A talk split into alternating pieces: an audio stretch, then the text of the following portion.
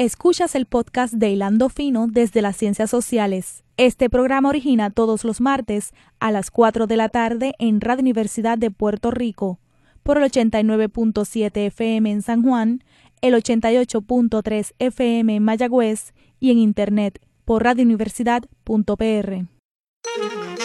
Cadena Radio Universidad de Puerto Rico presenta Hilando Fino desde las Ciencias Sociales un programa de análisis profundo sobre temas contemporáneos de interés nacional e internacional a cargo de profesores e investigadores universitarios.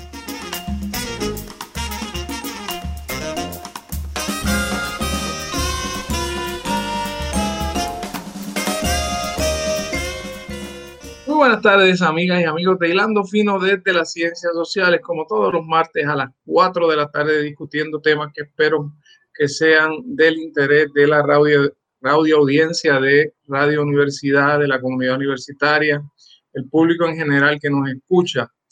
Este programa, como ustedes saben, se produce como una colaboración de los departamentos de ciencias sociales, eh, el departamento de economía, departamento de geografía y el departamento de ciencias políticas. Mi nombre es Javier Colón Morera soy profesor del Departamento de Ciencias Políticas. Y hoy, y antes de, continuar, también quiero ah, agradecer eh, a Isa Santos, eh, a Wanda Ponte y a Sara Cruz, de todo del personal técnico de Radio Universidad, por su apoyo semanal para que este programa se pueda, se pueda ofrecer y se pueda luego ver también en el canal de YouTube se pueda ver también en el canal de Spotify y en otros eh, programas en la internet. Hoy tenemos dos invitados eh, verdaderamente especiales. Eh, la doctora Ivy Cargile, que nos visita desde California, ¿verdad, Ivy? Sí, aquí de California. Un gran placer tenerte por primera vez. Muchas este, gracias y un amigo de la casa, este, Fernando Tormos Aponte, que es profesor eh, en Estados Unidos. Tú estás ahora en la, en la, Universidad de Baltimore.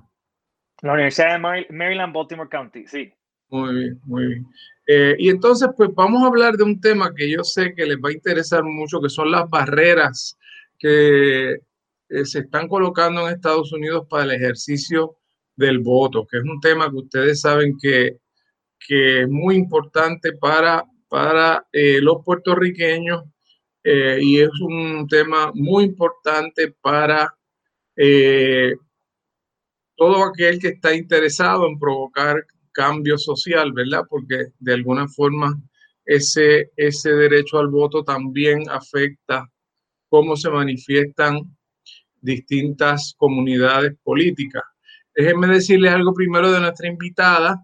Ivy Cargill eh, tiene un bachillerato de la Universidad del Estado de California, una maestría de la Universidad de Fullerton y un doctorado de Claremont Graduate University. Es catedrática asociada del Departamento de Ciencias Políticas de la Universidad del Estado de California eh, y estudia comportamiento político en Estados Unidos.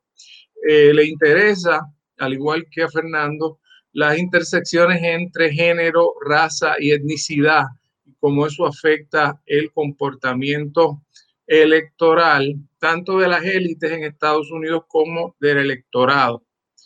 Así que estamos muy contentos de tener a Ivy con nosotros. Fernando, ya ustedes eh, lo han tenido antes en Hilando Fino, he graduado de nuestro departamento, estamos muy orgullosos de, eso. Fernando es profesor asociado del programa de política pública y, ciencias políticas. Eh, es eh, en la Universidad de Maryland en Baltimore, como ya dijimos. Es un Kendall Fellow de la Unión de Concerned Scientists. Ha sido también un un visiting scholar del Johns Hopkins University Department of Political Science. Eh, obtuvo tanto su maestría como su doctorado en Purdue University. Bueno, voy a empezar por lo más general y quiero que comenten ambos sobre este asunto. Eh, desde, desde donde yo estoy mirando el proceso estadounidense, veo dos narrativas bien fuertes corriendo eh, en unas líneas bastante polarizadas y polarizantes. Eh, una que sigue insistiendo que hubo fraude en el proceso electoral eh, de las elecciones pasadas y que frente a eso hay que tomar una serie de medidas para, para evitar que ese fraude se repita. Y la otra narrativa, ahora estoy pintando ¿verdad? con brocha gorda, después vamos a, especificar esto un poco más, que realmente estas legislaciones que se están auspiciando luego de las elecciones en muchos estados eh, republicanos es más bien una estrategia deliberada para suprimir eh, el voto, eh, principalmente el voto negro, el voto hispano, en general podríamos decir el voto de las llamadas minorías nacionales de Estados Unidos, ¿verdad? Así que quiero que empecemos por ahí. ¿Cómo ustedes ven el panorama y por qué este asunto de, de las barreras sigue siendo un issue tan importante en la política estadounidense cuando alguna gente ya pensaba que este era un issue que se había superado? Empezar.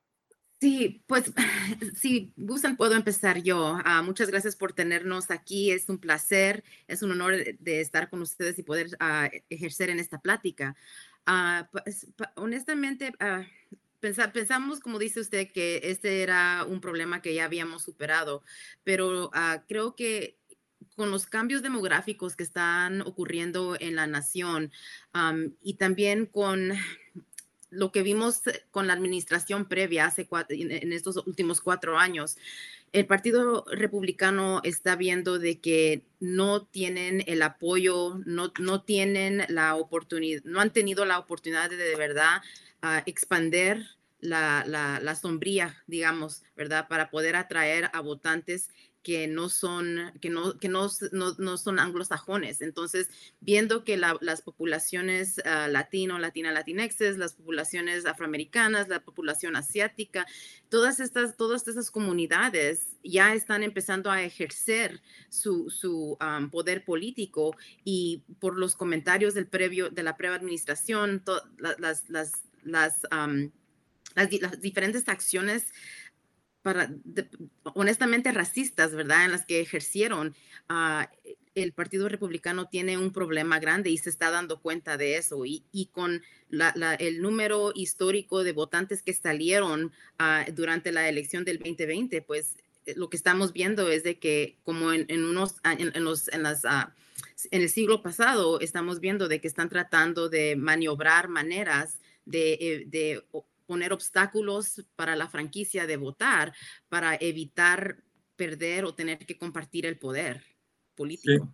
Fernando, eh, el Partido Republicano en cierto sentido tendría dos opciones. Una sería cambiar un poco ese discurso este, tan abiertamente anti antiminoría y anti eh, la diversidad y un poco cambiar su discurso, pero no ha tomado esa ruta, ha tomado la ruta de, de, tomar medidas para, para, evitar que cierto tipo de votantes llegue. Eso es por la fuerza tan grande que tuvo el voto, principalmente el voto negro, en la decisión de remover a Trump de la presidencia.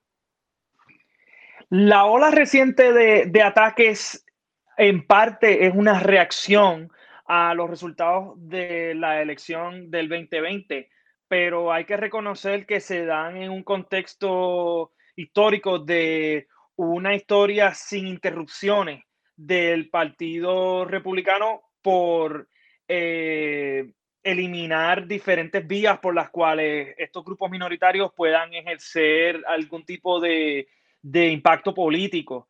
O sea que no es nada nuevo, y, pero sí se han intensificado estos ataques a estos derechos del electorado.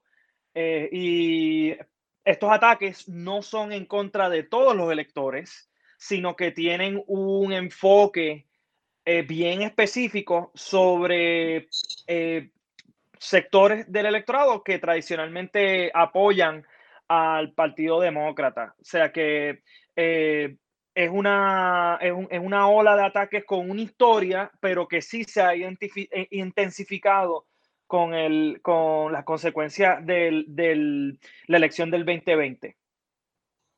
Ivy, háblame un poco de cuáles son, eh, o sea, cuál es el tipo de medidas que se está impulsando para restringir el, el voto, porque vi en un artículo que hay cerca de 200 medidas legislativas de esta naturaleza, unas son muy radicales, como podrían incluso darle autoridad a las asambleas legislativas de los estados a decidir el, el resultado que es todavía una cosa absurda del constitucionalismo americano, como todavía le, le, da ese poder a las asambleas legislativas de decidir el resultado. Sé que eso estuvo planteado en el caso de Bush versus Gore como, una opción, lo hablaron como la opción nuclear, no sé si lo recuerda. Este, Pero ahora el abanico de opciones es bien amplio. Háblanos un poco de cuáles son esas barreras que están siendo discutidas o debatidas. Algunas ya aprobadas, entiendo. Sí, I mean, es, interesante que todo eso esté, que esté, que siga ocurriendo cuando sabemos de que el voto es la fundación de una democracia ah, y para pintarla de una manera de que es para tratar de asegurar el voto e, es, es, ridículo, pero ya por lo que estamos viendo ahorita hay ahorita por lo menos 250 leyes y, siguen creciendo, siguen incrementando a través de los varios estados, 43 estados creo que tienen uh, diferentes versiones de, de, tratar de ponerle obstáculos al voto. Uh, unas, unos ejemplos son por lo menos, perdón, tratar de en, el estado de Alabama, por ejemplo, están las personas ah, con discapacidades que por lo menos si son ciegos o ah, si sufren de ceguera o, sufren de, sordera, si quieren, si quieren votar y, quieren votar por correo, por ejemplo, tienen que tener una carta notarizada por un doctor indicando cuál es la discapacidad y si no tienen eso, tienen que votar en persona o no, o no votan para nada, ¿verdad? para, efectos de, para efectos de la traducción cultural, doctor sería un abogado, me imagino, un, doctor en leyes, ¿no? O ah, un, notario.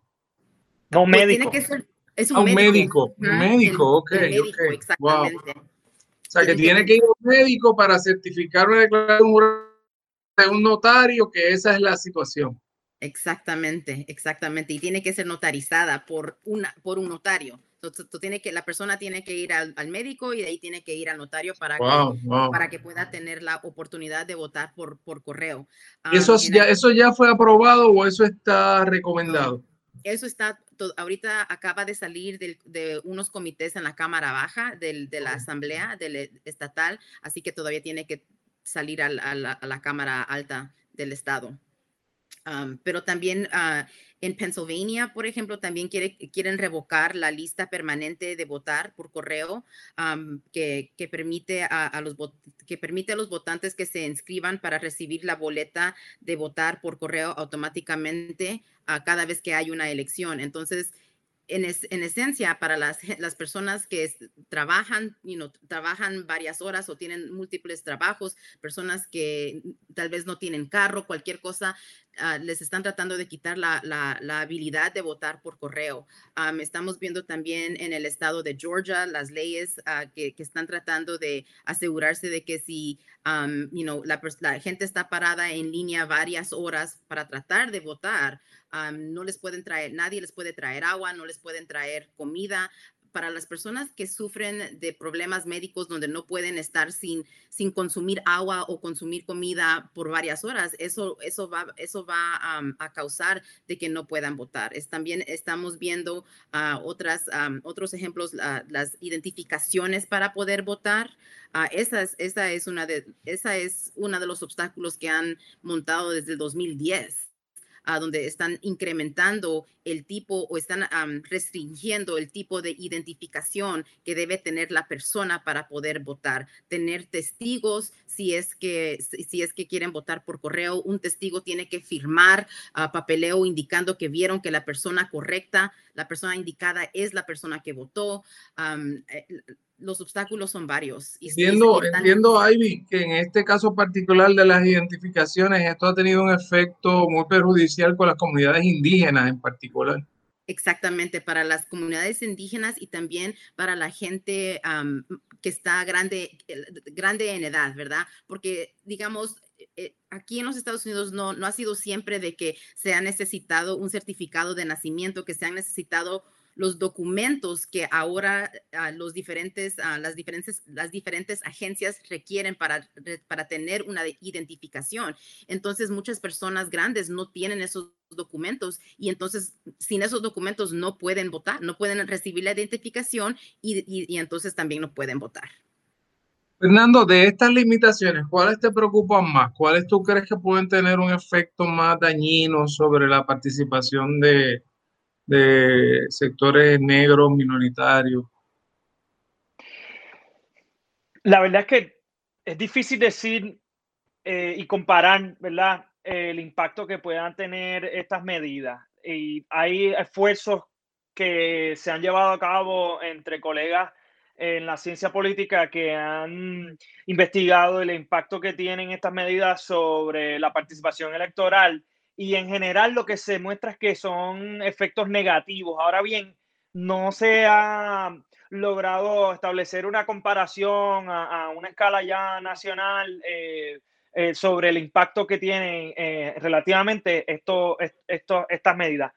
Personalmente, yo entiendo que una de las cosas muy dañinas en los Estados Unidos es el cierre de, colegios electorales, ¿verdad? De, lo que en inglés se le conoce como polling locations, ¿verdad? Eh, cada vez es más difícil, queda más lejos el lugar donde uno puede ir a depositar el voto. Y si uno considera ese fenómeno en conjunto a las obstrucciones que se han creado a otras maneras de votar, como el voto por correo, pues ahí estamos viendo que no es necesariamente el impacto de una, sino de una combinación de medidas que se hacen de manera muy concertada, ¿verdad? Esto es diseñado para obstruir el voto, que vemos unos impactos bien, bien nefastos. Eh, y pues obviamente estos impactos varían. me parece, me parece interesante lo que estás planteando, porque en el caso de Puerto Rico, se redujo el número de escuelas y aumentó el número de filas. Y yo tengo experiencias eh, personales de amigos muy cercanos que no votaron. Llegaron a las 2, 3 de la tarde, vieron una fila inmensa y sencillamente se, se fueron.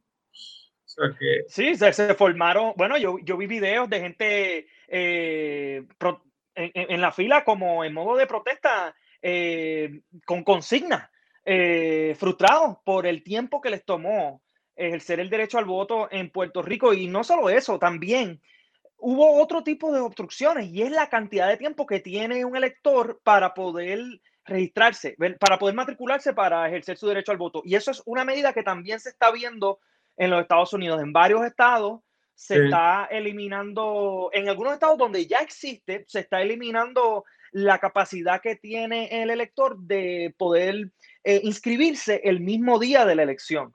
Eso, eh, eso el, profesor Luis Cámara plantea, eh, no sé si Ivy, tú estarías de acuerdo con eso, profesora Carja, si, si ese en particular, él plantea, Luis Cámara, un experto nuestro acá, que hacer una fecha demasiado lejana a las elecciones es uno de los aspectos más dañinos para, para, para impedir que más gente vote. Sí, así es.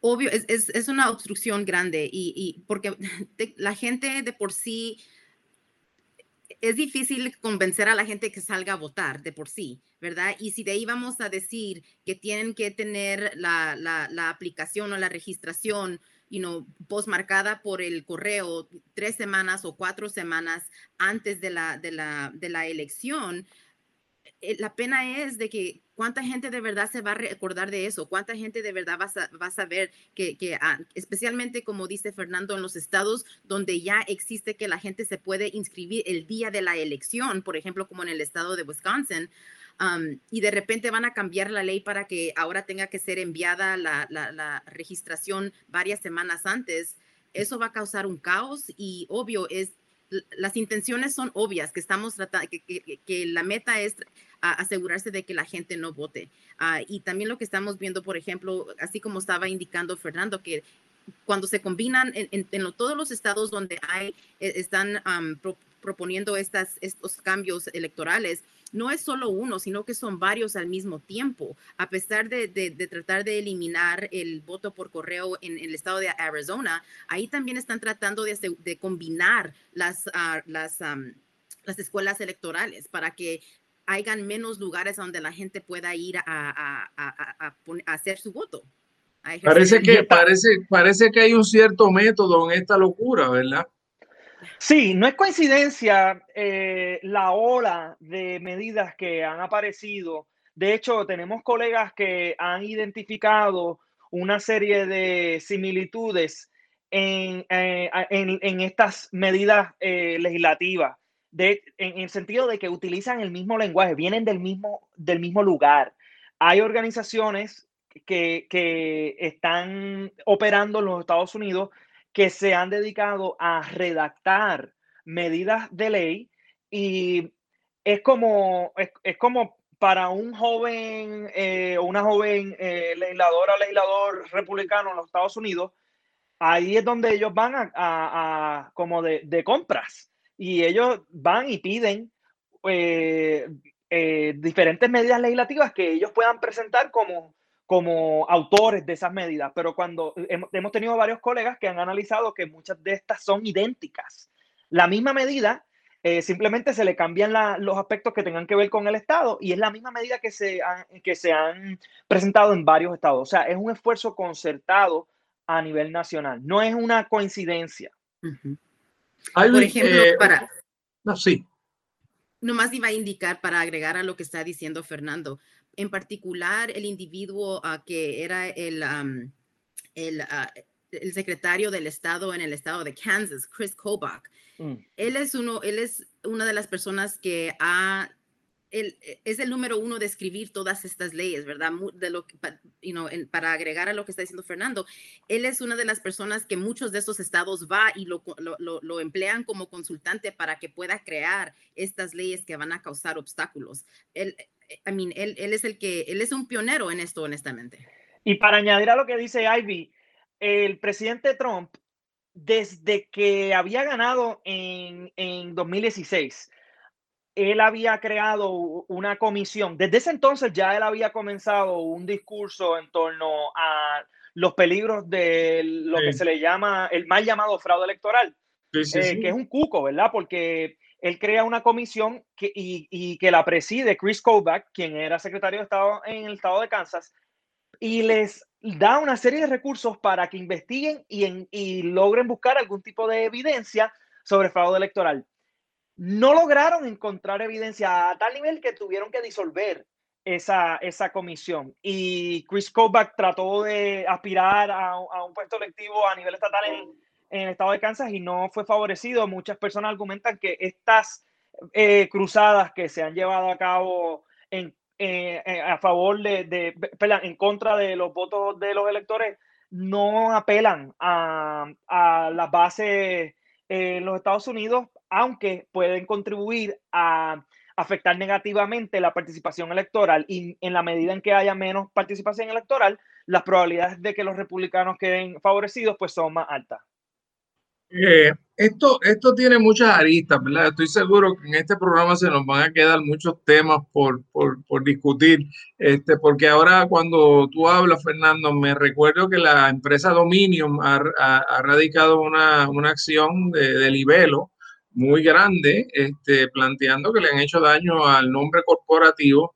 Lo que me recuerda también, Ivy, me parece un tema interesante, que las corporaciones, en cierto modo, eh, están formando parte de este debate y ahí se han producido reclamos de boicot de un lado y del otro sobre distintos, sobre distintos productos que tiene que ver también con lo que quizás algunos de nosotros consideramos una deformación del proceso democrático americano al concebir, concebir las corporaciones como ciudadanos. Ahora todas estas corporaciones pueden sacar dinero de sus propias ganancias de capital para invertir en un partido político o en el otro, lo cual entonces establece otros problemas. Lo que te quería preguntar ahora, eh, Ivy, es eh, de lo que tú has estudiado, ¿qué, ¿qué probabilidades tú le ves a estas legislaciones? Yo sé que esta es la parte más difícil cuando a un científico político le preguntan qué va a ocurrir en términos de probabilidades, pero eh, Supongo que aquí hay una serie de estados donde el control republicano de la legislatura es bastante amplio, en donde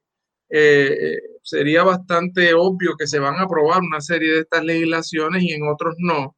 Y entonces después tendríamos que pasar a, si, si esto se va a poder de alguna forma detener a través de, una, de un ámbito federal. Pero ahora quisiera preguntarte cuán, cuán viable tú ves estos proyectos que se están discutiendo a nivel estatal.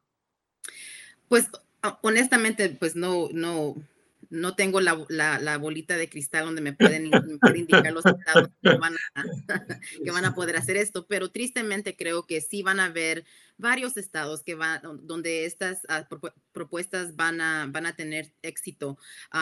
y creo que, por ejemplo, la movilización de las comunidades que van a ser afectadas es va a ser muy importante para tratar de de alguna manera u otra disuadir a, estos senadores ah, estatales o asambleístas ah, estatales para que no, no afirmen esta, e, estas propuestas. Ah, con respecto a lo que estaba usted indicando hace un momento. Aquí es donde también entran las corporaciones y se me hace ah, una ironía tan grande cuando salió el, el, líder de la minoría en el Senado, Mitch McConnell, diciendo de que las corporaciones no deberían opinar ah, sobre los temas políticos cuando él es uno de los proponientes más grandes sobre la idea de que las corporaciones son como humanos, ¿verdad? Y, y, así como tal, son como son ciudadaanos. Que no deben opinar cuando difieren de él. Siempre y cuando. Exactamente. Y, you know, creo que sí, tiene que ser, va a tener que ser a una situación, una movilización ah, estratégica, no solo con la gente que va a ser afectada, sino también con estas corporaciones que de verdad tienen que, tenemos que trabajar para defender la democracia. you know, el, el, argumento que se utiliza con las corporaciones es de, entender de que si, si uh, esto nos afecta a todo y los afecta especialmente a ellos que a ellos que emplean a, las personas que van a ser directamente afectadas. Así vamos, vamos, vamos a hacer una pequeña pausa, Ivy, porque el tiempo se va volando. Este, pero me parece que, que, en la segunda parte, Fernando, vamos a trabajar el tema de, de la movilización, ¿verdad? Porque eh, me parece interesante que aquí está planteado eh, y, y me, me va a gustar mucho oír qué tienes que decir, que está planteada una movilización que relación al gobierno, pero también en relación a las corporaciones. Eh, así que esto plantea un, tema interesante de movilización política que no es totalmente, no es totalmente convencional. Este, en este caso, lo que vamos a ver es que algunos de los, de los grupos de presión se van a concentrar en, en, en afectar como las corporaciones se ubican en, este debate. Así que vamos a hacer una, una breve pausa aquí en Hilando Fino y regresamos de inmediato.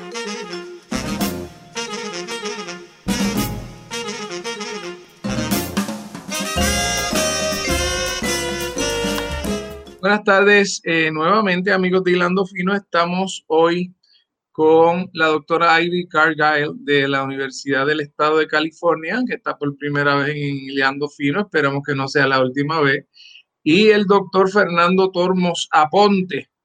Eh, y estamos discutiendo las barreras que eh, están siendo establecidas en, en varios estados o se están proponiendo en otros en relación a la participación electoral, tratando de bloquear partes importantes del electorado. Y ahí vi un poco, le había tirado la bola en el segmento anterior a Fernando eh, para ver un poco cuál es el tipo de movilización política que debemos esperar en relación a estos temas, que es, el, es tu campo de investigación, Fernando. Pues mira, las movilizaciones que harán falta, vamos a empezar por reconocer que la movilización que se está dando en torno a, estas luchas viene tanto de personas que se están movilizando a favor de estas medidas, al igual que personas que se están movilizando en contra de ellas. O sea, es una lucha. No es que estos son élites eh, por un lado y la gente por el otro. Aquí están involucradas eh, personas con varias identidades. Eh, las personas que están en contra de estas medidas, tú tienes personas que son ya pues grupos organizados, grupos que se han dedicado, que tienen una historia de combatir este tipo de medidas. Y también tiene una serie de activistas que eh, son un poco más novatos en el tema de los, derechos del elector. Y una de las razones que, eh, por las cuales vemos más personas eh, pues, novatas en este tema del activismo e involucrarse en este tema específico de los derechos del elector es que generalmente los Estados Unidos está, está experimentando un periodo de mayor participación política por vías no electorales. Eh, la protesta, la abogacía política, eh, estar activos en los medios sociales, entre otros tipos de, de activismo no electoral. Esa movilización que ha crecido eh, en magnitud y también en términos de eh, la profundidad con la cual la gente se involucra en ella, ha tenido unos impactos sobre la movilización electoral. O sea, el activismo que vemos en la calle, la gente activista en torno a los temas de los derechos de los migrantes, en torno a la reforma migratoria, en torno a la reforma de salud, en torno al ambiente, el medio ambiente y en torno específicamente también a los derechos de la mujer y a el movimiento antirracista que generalmente se le conoce como el Black Lives Matter, han tenido lo que en inglés se le ha conocido como un spillover, ¿verdad? Como, como un efecto eh, indirecto sobre la movilización electoral. Se ha, desbordado. Se ha desbordado, en, en, en, esa movilización electoral.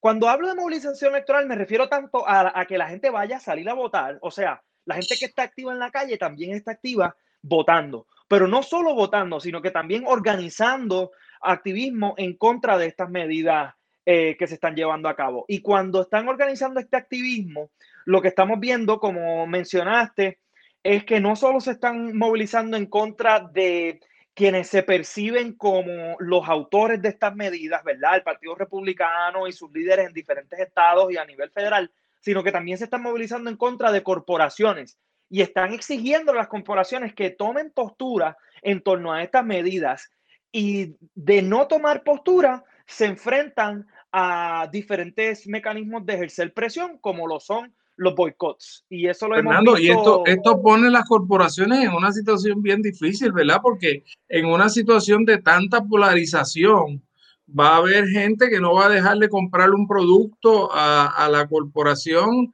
porque, o sea que en cierto modo es interesante, quizás esto mueva a las corporaciones a, a, a empezar a tratar de, de no tener este, esta participación tan activa, porque empieza, puede que, puede que, que, quizás empiecen a decir, oye, esto nos está rebotando en contra, ahora tenemos, nosotros no somos partidos políticos, pero nos van a empezar a juzgar como tal. Sí, pero la inacción se está percibiendo como una postura política. O sea que mantenerse eh, fuera de estos asuntos no necesariamente les va a resultar en eh, menos costos ¿verdad? O, menos impacto. Y cuando nosotros repasamos los estudios que se han desarrollado en torno al impacto que tiene el activismo en contra de corporaciones específicamente, colegas como Tim Bartley, eh, entre otros, han identificado un impacto político que tienen y económico que tienen eh, los activistas y los movimientos en, eh, cuando deciden enfocarse en corporaciones. Por ejemplo, hemos visto que en el caso de lo que en español se le conoce como las maquiladoras, en inglés se le conoce como los sweatshops, hemos visto que el activismo en contra de compañías como Nike, por ejemplo, afectó sus acciones, el valor de sus acciones y que los accionistas eh, fueron a las reuniones anuales y le dijeron a, su, a, a los líderes de la corporación, queremos que tomen cartas en el asunto y tuvieron que adoptar unos códigos eh, de, producción ética y, hemos, hemos, notado ya una evolución en donde varias corporaciones están desarrollando estos códigos de, de manufactura ética y, y, fair trade, entre otros tipos de, medidas para eh, mostrarse como que están alineados con cuestiones de justicia social. Ivy, te quiero eh, preguntar ahora, eh, hemos hablado de una mitad del asunto, ¿verdad? Que es el asunto de las medidas que se están tomando a nivel estatal, ¿verdad? Eh, el Partido Demócrata obviamente está muy consciente que si todas estas medidas se implantan, pues va a tener un efecto directo sobre su éxito electoral futuro y están promoviendo una legislación federal, nacional sobre este asunto. Eh, quiero que me hables un poco de esa legislación, eh, por dónde anda esa legislación. ¿verdad? No me tienes que contestar porque siempre te puedes amparar en el derecho a la quinta enmienda, pero qué probabilidades tú ves de que eso se pueda, se pueda aprobar. Este, y porque esto nos va a llevar en parte a todo este debate sobre el filibusterismo, ¿verdad? Porque si no hay los 60 votos en el Senado y se mantiene el filibusterismo, pues no, no se podría aprobar. Pero hay alguna gente que piensa que este es el caso, este es el tema que debiera provocar una excepción, por lo menos, a la regla del filibusterismo. Háblame un poco de cuál es la legislación que está pendiente, qué haría esa legislación, eh, qué nivel de apoyo tiene. Pues ahorita sigue, la, la, legislación sigue en la Cámara Baja del Congreso. Y sí, como usted está indicando, el, el la, lo difícil va a ser en el Senado, ¿verdad? Porque allí se necesitan ciertos votos y estamos viendo de que ciertos senadores, hasta senadores demócratas, no necesariamente están, eh, no están necesariamente de acuerdo, ¿verdad? Todavía están, ah, no sé. entonces, estamos con el problema de los números y la idea de, la legislación es para tratar de normalmente las votaciones por la, a través de la Constitución son e, e, e, es algo que el, Estado se, que es algo del que el Estado se encarga. Entonces, con esta, con esta legislación, la idea es tratar de proteger la franquicia, tratar de proteger al votante de una manera federal, así al estilo del Voting Rights Act que pasó en 1965 bajo la presidencia de Lyndon Johnson, donde la idea era de, abrir la, oportunidad de votar a, todos los, todas las personas estadounidenses que son ciudadanas ah, y eh, no, no, importar ni el género, ni la, ni, la raza, ni etnicidad. Entonces, esta ley que está ahorita en, la, en el Congreso eh, sería una, sería, digamos, un paso adelante en tratar de tratar de atacar ciertas, ciertos obstáculos que los estados eh, individuales están tratando de pasar para, eh, para evitar que esos obstáculos existan. Ah, entonces está tratando de modernizar ah, la manera que, en la manera que pensamos y en la manera que ejercemos ah, los derechos a votar. Y hay, hay varias partes y, pues como le digo, tristemente estamos Ah, estamos viendo que en el Senado la batalla va a estar fuerte y también con, eh, con el problema del, del, filibuster.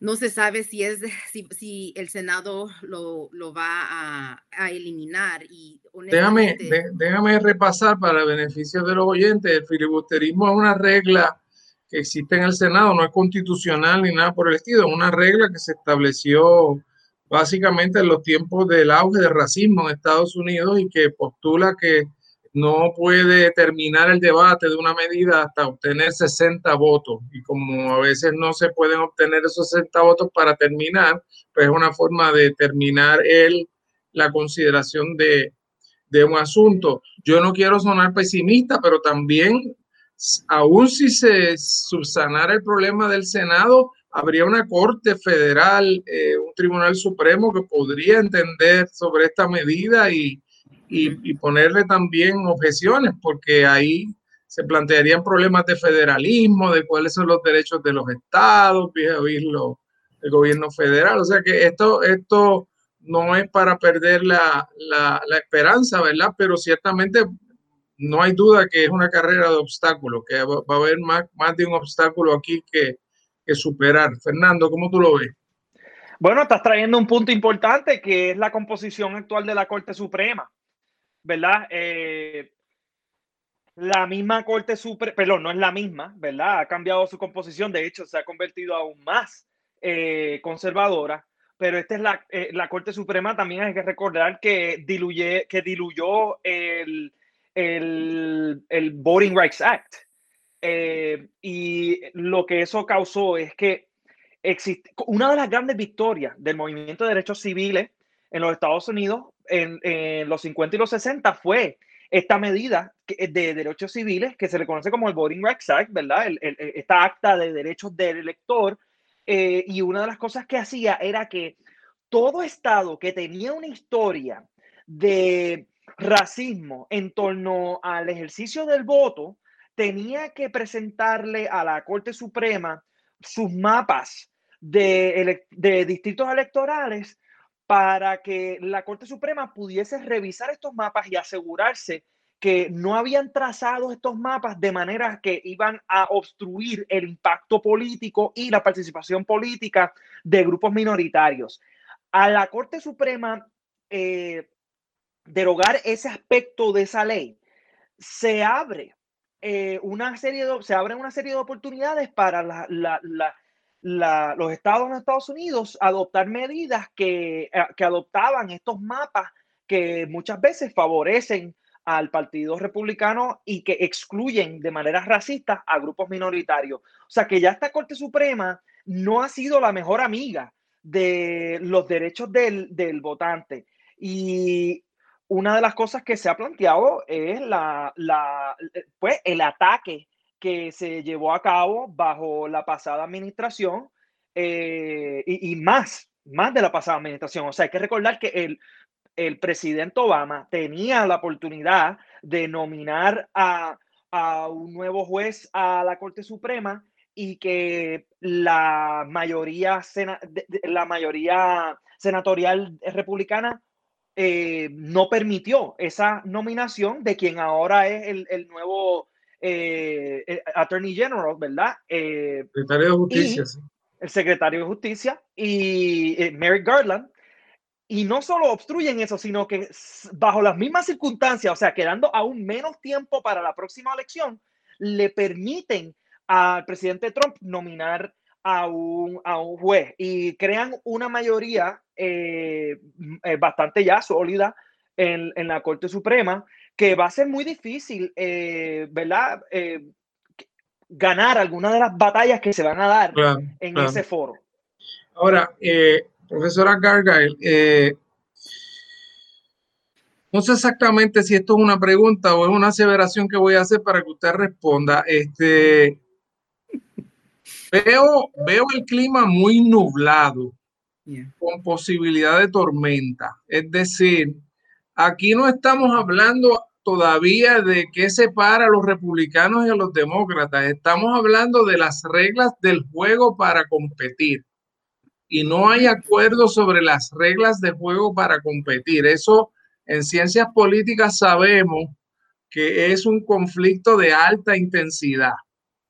Y venimos de una de un motín en el Capitolio porque unos sectores eh, de la extrema derecha del trumpismo entendieron que se le había robado las elecciones a base de... Eh, no sé cuál es la pregunta, Ivy. Si lo que estoy tratando de ver es... Eh, hay, hay, algo que, que yo estoy perdiendo en el análisis en términos de que esto parecería que va dirigido a una nueva confrontación electoral de alta intensidad en el sistema político de Estados Unidos? No, creo que tiene, eh, como dice usted, se mira nublado. Las, la, la, encuesta está, está difícil porque todavía hay un sector de la población que cree que, se le cometió fraude durante la elección. Entonces, hay personas que todavía están, la insurrección del 6 de noviembre, del 6 de enero, perdón, creo que es un buen ejemplo, que, y, que todavía hay gente, ¿verdad?, que cree que, la, la, elección se le fue robada a Trump, a pesar de que se ha comprobado varias veces de que no hubo fraude. Esta fue una de las elecciones más seguras que hemos tenido en, varios, en varias décadas. Entonces, obvio la polarización en, el, en el, país, la polarización en, el, en, el, gobierno federal y también estatal está seria, está, está, está intensa. Entonces creo que si estamos en una situación donde no, no estamos ni de acuerdo sobre cuáles son las reglas. Entonces vamos, a tener que pelear, ¿verdad?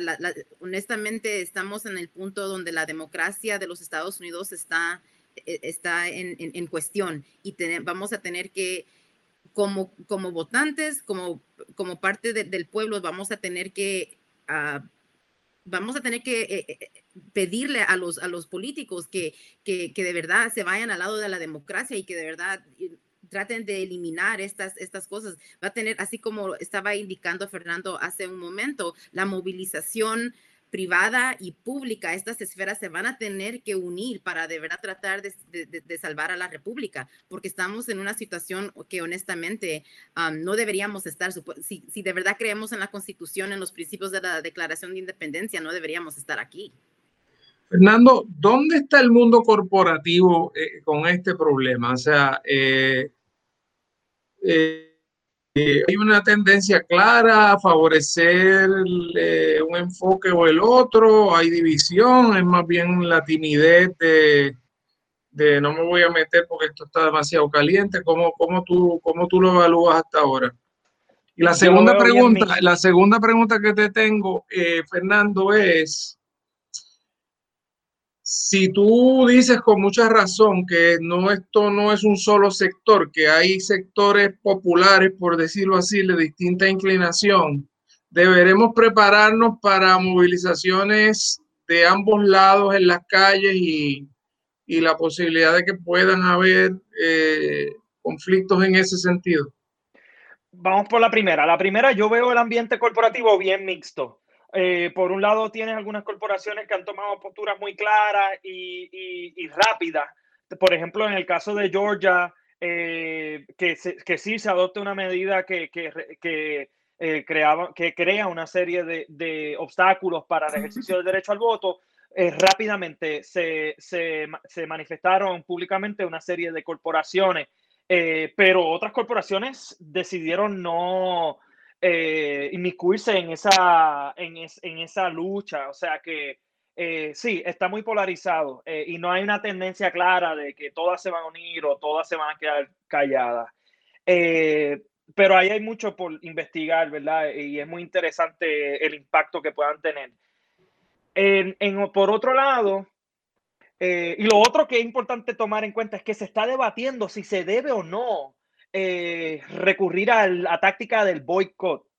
Algunas personas entienden que el boicot es muy dañino, inclusive una de las activistas eh, más visibles en el estado de Georgia, Stacey Abrams, eh, que fue candidata a la gobernación en, Georgia, se asume que una de las razones por las cuales perdió es por alguna de estas medidas, porque fue una, una una pérdida eh, por, un margen bien pequeño. Y se, y se, asume también que, que, que, en cierto modo fue responsable de la, de la derrota de, de, de, Biden 2020 en el estado de Georgia, que eh, eh, fue, fue importantísima. Stacey Abrams misma ha dicho de que no, que por favor sigan apoyando los negocios en Georgia. O sea, hay un debate en torno a la táctica del boicot. en cuanto a la, las movilizaciones, yo creo que hay una distinción bien importante que hacer entre quienes oponen estas medidas y quienes, ah, quienes las apoyan o que apoyan los políticos que las promueven. O sea, no hay un movimiento organizado de gente de base, ¿verdad? De gente eh, eh, en comunidades eh, que no sean élites, ¿verdad? Eh, a favor de restringir derechos al voto necesariamente. O sea, no es que esta gente se está reuniendo para idear diferentes maneras de restringir el voto. Eh, esto es un esfuerzo organizado más a nivel nacional, eh, bien financiado, entre círculos un poco más élites.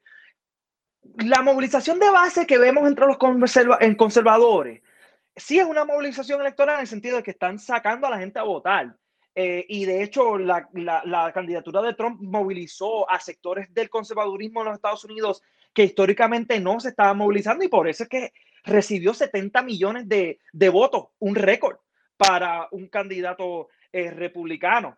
Y esta gente está muy bien organizada. Ellos están haciendo cosas que algunas personas dicen que los demócratas deben hacer. como por ejemplo, tienen sus picnics, tienen una presencia local, tienen una oficinita en las comunidades más pequeñas, o sea, hacen un, una sopa, una sopa, o sea, se reúnen, tienen una presencia local y tangible para el elector, mientras que algunos critican al, Partido Demócrata por no tener esa presencia, pero en el 2020 han, se, se tomaron una serie de medidas para poder eh, agrandar la presencia local de los demócratas. Yo no anticiparía una serie de, confrontaciones eh, abiertas por este asunto específico, aunque sí estamos viendo confrontaciones en otros aspectos. Y hay una serie de sectores eh, radicales en la derecha que sí están muy bien movilizados, pero hay quienes plantean que en la medida en que incremente la represión del Estado hacia la derecha radical, estas personas recurren a organizarse de maneras un poco más clandestinas y no abiertas. Eh, lo que se le lo que en los movimientos sociales se le conoce como el abeyance, active abeyance. Ellos están activos, pero no es que están saliendo ahí a decir sus nombres porque los están persiguiendo y como estamos viendo, o sea, las personas que participaron en esa insurrección del 6 de enero en Capitolio están enfrentando una serie de cargos muy serios. O sea que en ese sentido yo no, no necesariamente veo una serie de confrontaciones por este tema en específico. Eh, Ivy, ¿cómo, ¿cómo, lo ves tú? ¿Cómo, ¿Cómo crees que va a seguir evolucionando esta controversia? ¿Ves este, que ¿Qué papel le ves al, tú crees que el, mundo corporativo va a tener una función importante? ¿Tú crees que se va a retraer? Eh, me, preocupa que, que no haya la voluntad política en el Partido Demócrata para ir por encima del, del, filibusterismo y entonces pues haya como una especie de desazón, porque se le deje entonces a cada grupo en cada uno de los estados batallar estos asuntos. Por otro lado, me da la impresión de que puede ser un factor importante en la movilización de ambos partidos electorales. ¿Cómo lo ves tú? Honestamente, yo lo, miro de que mi perspectiva es de que se necesita la presión del pueblo. Ah, tenemos que, ahorita estamos en un punto ah, eh, donde tenemos uh, los medios sociales, tenemos varios medios sociales donde pues la democracia se hace un poco más, llega a, una manera más local, a una manera donde es más personal y la presión tiene, la, presión va a tener que venir del pueblo porque, por ejemplo, en, en el Senado con el, con el eh, senador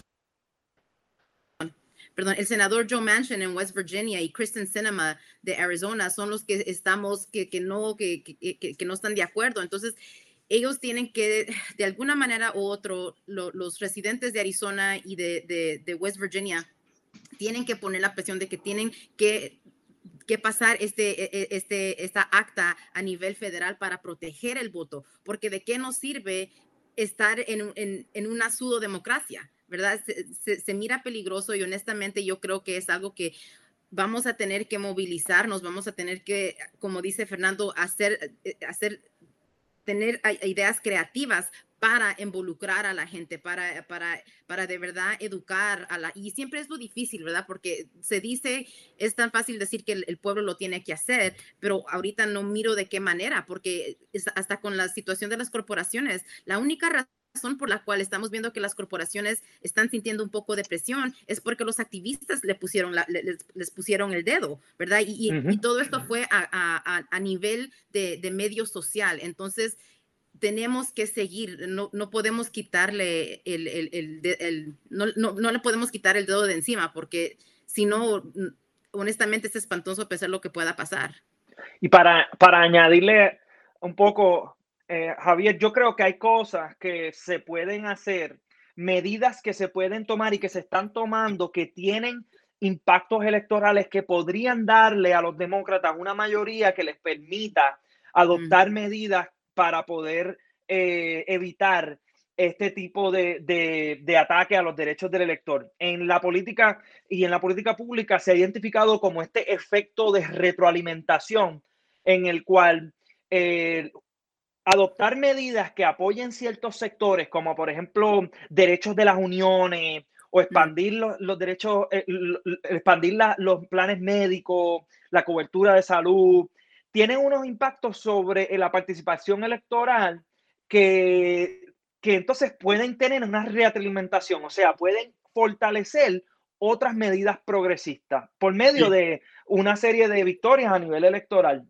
Aunque hasta ahora lo que yo he visto es que se está apostando mucho a una medida grande de infraestructura, como una medida de, de generar este gran estímulo y eh, eh, generar la economía verde, eh, generar este otro tipo de, política que sea más consona con el, con el cambio climático, ¿verdad? Los, demócratas tienen que escoger muy bien cuáles son los hechos que van a someter mediante el, el, mecanismo este de reconciliación, porque no se puede usar demasiado a menudo. Si no estoy entendiendo bien, tienen solo dos oportunidades al bate para utilizar ese mecanismo para grandes proyectos de gasto público eh, y parecería que va a ser este proyecto de, de infraestructura. Eh, nos queda poco tiempo, Ivy, no sé si quieres hacer un comentario final. No, pues sí, nomás que, que, estoy muy de acuerdo con lo que ustedes dos acaban de decir, que eh, hasta cierto punto el pueblo tiene que, para mantener esta presión sobre los políticos, el pueblo también tiene que ver que lo que prometió, lo que prometieron uh, el presidente Joe Biden y la, y la vicepresidenta Kamala Harris cuando estaban en la campaña de que iban a proveer ciertos programas, tiene que de verdad pasar, ¿verdad? Los demócratas tienen que poder enseñar que nos, nos eligieron eh, estamos aquí y mire lo que estamos haciendo por ustedes para entonces reinvigorar, para que esta presión se pueda mantener y el, el, activismo se pueda mantener para tratar de entonces asegurar el, el, ah, el derecho al, al, al, a votar, al, el derecho a, votar. Bueno, pues nada, le doy las gracias a ambos. Ha estado muy interesante esta conversación. Esperamos, este, profesora Carga, que podamos contar con usted en el futuro para trabajar estos temas. Gracias por sacarle su tiempo desde California para discutir esto y a, y a Fernando, muchas gracias por su colaboración de siempre. Este es un tema que nos va a seguir acompañando. Hay un, hay un problema en Puerto Rico también de la necesidad de impulsar una reforma electoral, así que será, será un tema que continuaremos debatiendo en Hilando Fin. Muchas gracias a ambos. Gracias por la invitación. Ha sido un placer. Buenas tardes. Será entonces hasta la próxima edición de Hilando Fino. Cadena Radio Universidad de Puerto Rico presentó Hilando Fino desde las Ciencias Sociales.